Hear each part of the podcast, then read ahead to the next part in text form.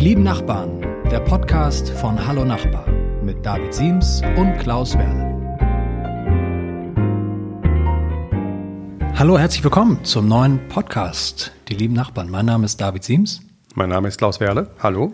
Hallo, und wir wollen sprechen über ein ganz besonderes Thema, nämlich Streit und Neid unter Nachbarn. Warum eigentlich? Warum wollen wir darüber sprechen, Klaus? Weil es ein Klassiker ist. Jeder, der irgendwo wohnt, hat irgendwelche Nachbarn. Und wenn es um Nachbarschaftsthemen geht, ist Streit nie fern. Es ist, glaube ich, auch ein Thema, wo vielleicht so ein bisschen die deutsche Seele ganz nackt und schonungslos dargestellt wird.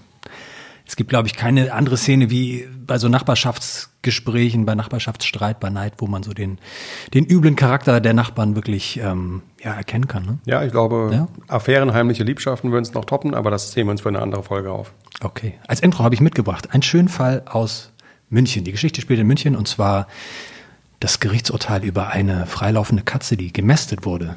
Die Geschichte der dicken Katze.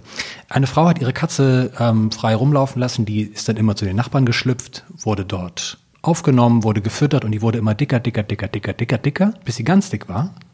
Und ähm, die Besitzerin der Katze hat dann irgendwann geklagt gegen die Nachbarn, hat heimlich Handyvideos gemacht, hat sie beobachtet, ähm, hat komischerweise nie den direkten Dialog gesucht, sondern hat immer mh, hm, komischerweise mit ja, versteckten Mitteln versucht, die Nachbarn irgendwie ranzukriegen, ist sogar vor Gericht gezogen und das Amtsgericht München hat dann nach vielen Stunden und vielen Tagen des Prozessierens gesagt, das Eigentumsrecht umfasst bei freilaufenden Katzen nicht das Recht, andere Menschen vom Umgang mit dem Tier auszuschließen, auch nicht, soweit das Tier gefüttert wird oder sich in einer fremden Unterkunft aufhalten darf. Also kurz gesprochen. Alles richtig gemacht. Alles richtig gemacht. Aber. Der Streit war da. Der Streit war da und er geht wahrscheinlich immer noch weiter. Geht in die nächste Instanz.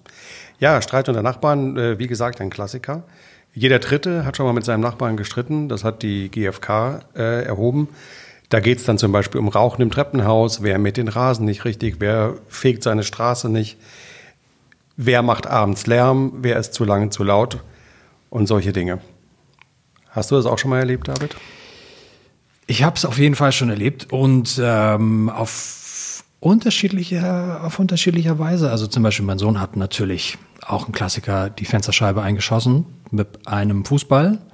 Oder wenn meine Tochter Bass übt, sie spielt E-Bass, spielt immer sehr gerne den Song Californication von den Red Hot Chili Peppers. Oder Billie Jean von Michael Jackson. Ähm, und ja, so ein E-Bass hat natürlich die Angewohnheit, dass er sich wie wie zu starker Alkohol also sich einfach einfräst. Er fräst, in, ein, ja. er fräst sich ein, nicht in den Körper, nicht in das Blut, aber so in die Gehirn- und Gehörgänge der Nachbarn. Und er geht so durchs Gemäuer durch und das fand unser Nachbar überhaupt nicht gut und sagte, entweder Kopfhörer mit dem Bass jetzt spielen oder ich schicke die dicke Katze rüber. Nein. Oder wenigstens ein anderes Lied. Oder wenigstens ein anderes Lied. Aber ich meine, ich glaube, es ist, es ist völlig utopisch, in einer Nachbarschaft zu leben und alle haben sich lieb wie in einer Kommune 2, wie in einer Happy-Kommune? Ich weiß nicht. Also ist das, ist das möglich? Ich glaube nicht. Das ist ja das Besondere am Nachbarn sein. Man kann sich ja nicht aussuchen. Das ist eigentlich wie mhm. Familie. Man sitzt immer aufeinander, man kann sich nicht aus dem Weg gehen. Äh, klar, da gibt es mal Streit, da kommt es zu Spannungen. Meistens ja ausgelöst auch durch Neid mhm. auf den anderen. Ähm, dickeres Auto, dickere Katze. Dickere Katze. größeres Haus schönere Frau. Mhm. Kennst du das auch? Ich kenne es ein ähm, bisschen schon. Also ich muss, wir müssen erklären, wir wohnen in sehr unterschiedlichen Verhältnissen. Ich lebe ja. im fünften Stock in einem Mietshaus und du? Ich wohne in einem äh, kleinen Einfamilienhaus am Rande der Stadt. Mhm. Ganz klassisch eigentlich. Der Klassiker, ja. Der Klassiker. Ja. Bei mir ist es, glaube ich, so, ähm, man beäugt sich so ein bisschen im Treppenhaus, man guckt, wer geht da ein, wer geht da aus. Man kennt natürlich alle Nachbarn mehr oder minder, aber so richtig große Neidmomente gibt es eigentlich nur dann, wenn, naja, vielleicht wenn jemand eine Party feiert und man sagt, wow, die feiern irgendwie bis 6 Uhr morgens und man selber denkt sich, warum gehen meine Gäste alle schon um halb eins? Sie müssen noch zu anderen Partys. Sie müssen noch zu anderen Partys und haben andere Verpflichtungen. Und ähm, wie, wie, ist das bei dir? Bei dir ist es ja wahrscheinlich ein bisschen anders. Bei mir ist es äh, anders. Äh, ich glaube, generell ist es anders geworden mit dem Neidthema. Also Äh, Autos, wie groß das Haus ist, spielt, glaube ich, gar keine so große Rolle mehr. Mhm. Ich glaube, heute äh, geht es um andere Dinge. Also früher war zum Beispiel, wenn wir mal einen Garten nehmen, wir haben einen ziemlich, ziemlich großen Garten. Mhm. Äh, ich glaube, früher war ein toll getrimmter Garten, akkurat gestutzte Hecken, äh, mit der Nagelschere geschnittene Rasenflächen. Das war das Maß aller Dinge und wenn man das hatte, dann konnte man sich der neidischen Blicke der Nachbarn stolz äh, sicher sein. Äh, ich glaube heute. Es gibt ja auch so Gartenwettbewerbe. Ne? Richtig. Ich, ich, hatte meine Freundin mit 18 in Pleit, das ist in der Nähe von Koblenz. Ich war sehr schwer verliebt in dieses junge Mädchen und ich war bei ihr für ein Wochenende zu Besuch und wir wollten herausfinden, klappt das mit einer Fernbeziehung, ja oder nein. Und ich war total irritiert. Ihre Mutter ähm, nahm an einem Gartenwettbewerb teil und rechnete sich große Chancen aus, den schönsten Garten in der Region ja. Koblenz und, und so weiter irgendwie zu haben. Ob sie am Ende gewonnen hat, weiß ich gar nicht. Zurück zu dir. Wie groß, ist, wie, groß, wie groß war dein Garten? Hast du es gesagt? Ein großer Garten. Aber wie groß ja, ich weiß gar nicht, wie groß, aber er ist, äh, wenn man ihn, er ist größer beim Rasenmähen als beim Grillen. Mhm. So viel kann ich verraten. Ähm, ja, aber selbst Garten ist ja heute, hat ja heute eine andere Perspektive. Wenn man alles äh, stutzt und schneidet, dann kommt jemand und sagt, was ist mit den Bienen? Wo soll der Igel schlafen? Also so ein akkurat getrimmter Garten ist gar nicht mehr das Maß aller Dinge, sondern ich glaube, heute muss ein Garten sein wie Robert Habeck. Er muss äh, irgendwie verwuschelt aussehen, aber trotzdem, es darf viel Arbeit drin stecken, ja. aber man darf die Arbeit nicht sehen. Er muss äh, locker, flockig, verwuschelt äh, rüberkommen. Die entscheidende Frage für mich wäre jetzt, angenommen, du wärst Robert Habeck, ähm, nein, äh, der Garten, machst du das für dich oder machst du es für die Nachbarn? Ich mache es ehrlich gesagt äh, für mich. Wir machen auch nicht so viel. Wir haben, wir haben ein, also in Summe ist unser Garten Robert Habeck. Mhm. Wir haben im vorderen Teil haben wir einen Bereich, der ist relativ in Ordnung. Dann gibt es so eine, sagen wir mal, so eine kleine Trennlinie. Da stehen Blumen und äh, Büsche und so weiter. Und da hinten ist das, was wir immer die Badlands nennen, mhm. äh, weil wir da gar nichts tun. Da gibt es so eine mhm. kleine Feuerstelle, aber ansonsten darf alles vor sich hin wuchern. Mhm. Ähm, ja, insofern haben wir sozusagen eine Koexistenz der Systeme. Okay, kommen wir, kommen wir zurück zum Thema Neid. Wann, ja. wann gibt es Neidmomente, Showdown im Grünen, bei Klaus Werle im Vorgarten mit den Nachbarn? Wo gibt es, wo, wann ist die Crunch-Time? Ich glaube, also ich glaube, Neid ist, äh, wie gesagt, heute ganz anders. Ich bin zum Beispiel neidisch äh, auf Menschen, die scheinbar mehr Zeit haben als ich. Mhm. Wenn ich sehe, dass der Nachbar, ich sehe es ja nicht, sondern meine Frau erzählt es mir dann, weil ich ja arbeite.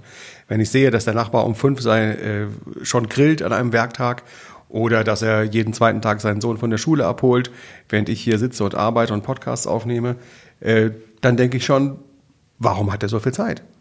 Bist du da eher nüchtern oder wie macht sich Neid bei dir bemerkbar? Das ist eher so ein kleines, fieses, nagendes Gefühl. Also du bist nicht so der Hulk, der im Büro dann einmal Nein, ich, äh, ich aufs Klo geht um einmal.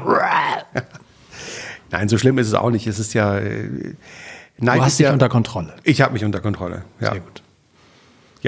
Du lässt es nicht an deinen Kollegen aus oder an ich hoffe, ich hoffe nicht, nein. Okay, aber das Interessante ist ja, du hast diesen Neid, diesen Neidmoment und der fühlt sich immer blöd an, wenn man auf jemanden neidisch ist, egal ob es der Garten ist oder die Zeit oder das Auto oder was auch immer. Die Frage ist ja, wie gehen wir damit um? Was machen wir damit? Ja, ich versuche mich an das zu erinnern, was, äh, was auch schön ist. Mhm. Also es ist ja nicht so, dass ich jetzt nie grille, nur eben selten um 17 Uhr, außer am Wochenende. Ähm, ja, und dann denke ich mir, naja, der Garten vom Nachbarn sieht auch nicht mehr so toll aus, wie er eigentlich sein könnte. Sollte lieber mal was am Garten machen, anstatt äh, noch ein Steak auf den Grill mhm. zu werfen. Und sei es nur ein Nistplatz für den Igel einzurichten oder ein kleines Bienenhotel, wie man mhm. heute ja sagt. Solche Dinge. Aber auf die Idee kommt er natürlich nicht. Mhm. Wenn du dann neidisch bist, versuchst du dann in Dialog zu gehen mit den Nachbarn und zu sagen, ich könnte ja eine Brücke schlagen, eine Polonaise der Liebe durch meinen und durch seinen Garten, damit ich quasi im freundlichen Dialog mein, mein, mein ekliges Neidgefühl einfach irgendwie auf ein Minimum Nein, ich bin da, ich, der Nachbar kann ja nichts dafür. Was kann er dafür, dass er so viel Zeit hat? Das ist, äh, Neid ist, Neid ist glaube ich, immer das Problem dessen, der es hat. Mhm.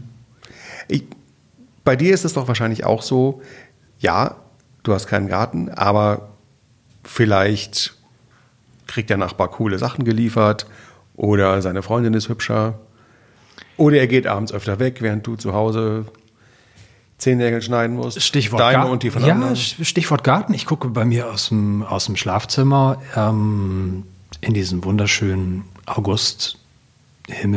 Nein, Septemberhimmel haben wir schon. Und ich denke, ich gucke rüber zu dem Nachbarn und der Nachbar hat einen Garten. Und das löst in mir auch einen. Wieso hat er einen Garten, wenn er im gleichen Haus wohnt? Nein, ich gucke quasi also durch den Hinterhof Ah, in, ja. in ein anderes Haus rüber und dort sehe ich dann unten, naja, was mag das sein, so ein 30, 35 Quadratmeter Garten. Das ist ja nur ein Gärtchen wahrscheinlich Aber im Vergleich zu deinem Garten. Aber es ist gefühlt ein Garten ähm, in einer in einem urbanen Viertel. Und ähm, ich Reicht für eine Lieds für zwei Liegestühle und eine Kiste Bier. es reicht für zwei Liegestühle, eine Kiste Bier, vielleicht noch ein Espresso Tonic und ein, eine Flasche Chablis oder auch was auch immer. Ich weiß nicht. Aber nein, das wäre, ich denke oft so, das wäre cool. Cool ist auch zu haben. Aber ich versuche meinen Zorn zu zügeln und nicht Wasserbomben aus meinem Fenster rauszuwerfen. Womit wir wieder beim Streit wären. Ähm, wann kommt Sehr es, elegante Überleitung. Danke. Wann, wann kommt es denn bei dir in deiner sehr legeren Vorstadtsiedlung mal wirklich zu Streitmomenten? Gibt es die überhaupt oder ist jeder eigentlich in so einer Phase angekommen, wo alle tiefenentspannt und cool sind und sagen, ah, okay, ich bin total relaxed? Ich kann mich an, wir wohnen noch nicht, noch nicht lange da, ich kann mich an keinen größeren Streit erinnern. Ich glaube, die Leute sind auch, ja, mehr oder weniger entspannt. Äh, also ich kann mich an keinen, keinen erinnern. Lärm fällt auch weg, weil die Häuser relativ weit auseinander stehen. Das ist wahrscheinlich eher bei dir ein Thema, das Lärmthema. Das Lärmthema ist ein extremes Thema. Also wenn die Studenten-WG unter mir eine Party macht, dann wird's laut. Darüber, Gibt es die wirklich? Die gibt's wirklich, darüber reden wir auch in der nächsten Folge. Äh, ganz besonders. Das will ich ein bisschen aufsparen, was für irre Begebenheiten und irre Erfahrungen ich da hatte bei der, bei der Studentenparty. Aber ähm, klar, wir sind oft schon irgendwie Schuhe aus dem Treppenhaus geklaut worden, Pakete aus dem aus dem Briefkasten und ähm, äh, man stumpft so ein bisschen ab mit dem Alter. Es gibt ja, es gibt ja auch sehr viele seniorige Menschen, die haben immer so einen Gehstock bei sich, den sie auch sofort als, als, als Kampfmittel einsetzen und um sich schlagen. Ich hoffe, ich werde nie so. Aber ähm, nein, es ist klar, es gibt Dinge, die, die, mich, die mich ärgern, manchmal natürlich im Haus, aber ähm, mit den Nachbarn auch. Aber ich bin, ähm, ärgere mich eher darüber, dass meine Frau angefangen hat zu schnarchen seit einem Monat. Das, das lässt sich schwer abstellen. Das hat auch nichts mit meinen Nachbarn zu tun. Noch ist sie nicht meine Nachbarin, sie ist noch meine Frau. Äh, soll auch so bleiben. Aber ähm, nein, die Frage ist, wenn es dieses Streitmoment gibt, die Frage ist ja, was können wir dagegen tun? Was können wir, wie können wir eine Hand reichen und sagen, wie, wie kann man sich irgendwie versöhnen? Ist es ein Nachbarschaftsfest? Ist es ein gemeinsames Grillen? Ist es ein gemeinsamer Netflix-Abend, ich weiß es nicht. Wie, wie, intim wird man da? Also bei mir ist ja eher so kurzer Dienstweg zum Nachbarn. Bei dir, was macht Hätte man ich da? jetzt auch gesagt, Gespräch ist das allererste. Also wenn einen was stört, erstmal ansprechen. Gespräch unter vier Augen oder sechs Augen mit einem Mediator? Erstmal unter vier Augen kann natürlich sein, dass es dann äh, sechs Augen und später mehr werden, weil man vor Gericht ziehen muss. Äh, aber das muss natürlich, sollte natürlich nicht sein und muss auch nicht sein. Und dann so ein deines Nachbarschafts geht, Nachbarschaftsfest geht immer. Alkohol äh, löst nicht nur die Stimme, sondern auch die Sinne und macht entspannt. Wie sagt man, Alkohol ist der Klebstoff, der alles zusammenhält. Vielleicht auch die nachbarschaftliche Liebe in Anführungszeichen, aber auf jeden Fall die nachbarschaftliche Beziehung. Oft ist es wirklich kleine Gesten wie eine Flasche Wein oder was oder eine, eine Einladung zu einem gemeinsamen Essen. Richtig. Klingt total langweilig, ist aber oft der richtige Weg. Das macht's alle Einfach gut. aber gut, so wie italienisches Essen. Oder die Beatles. Einfache Musik, gut gespielt und es ist einfach vielleicht manchmal das Einfache. Genau. Das Einfache ist es, was zählt. Okay. Ein gutes Schlusswort. Ein gutes Schlusswort. Wir halten das fest. Also beim nächsten Streit mit dem Nachbarn einfach versuchen, emotional ein bisschen herunterzufahren, sich zurückzunehmen und nach einer einfachen Lösung zu suchen, die oft vielleicht einfach nur eine Flasche Wein ist oder eine Packung Merci oder ein gemeinsamer Spaziergang durch die Nachbarschaft. Wir lassen es drauf ankommen. Okay, Alles klar. Klaus, bis zum nächsten Mal. Bis zum nächsten Mal. Tschüss, David. Ciao.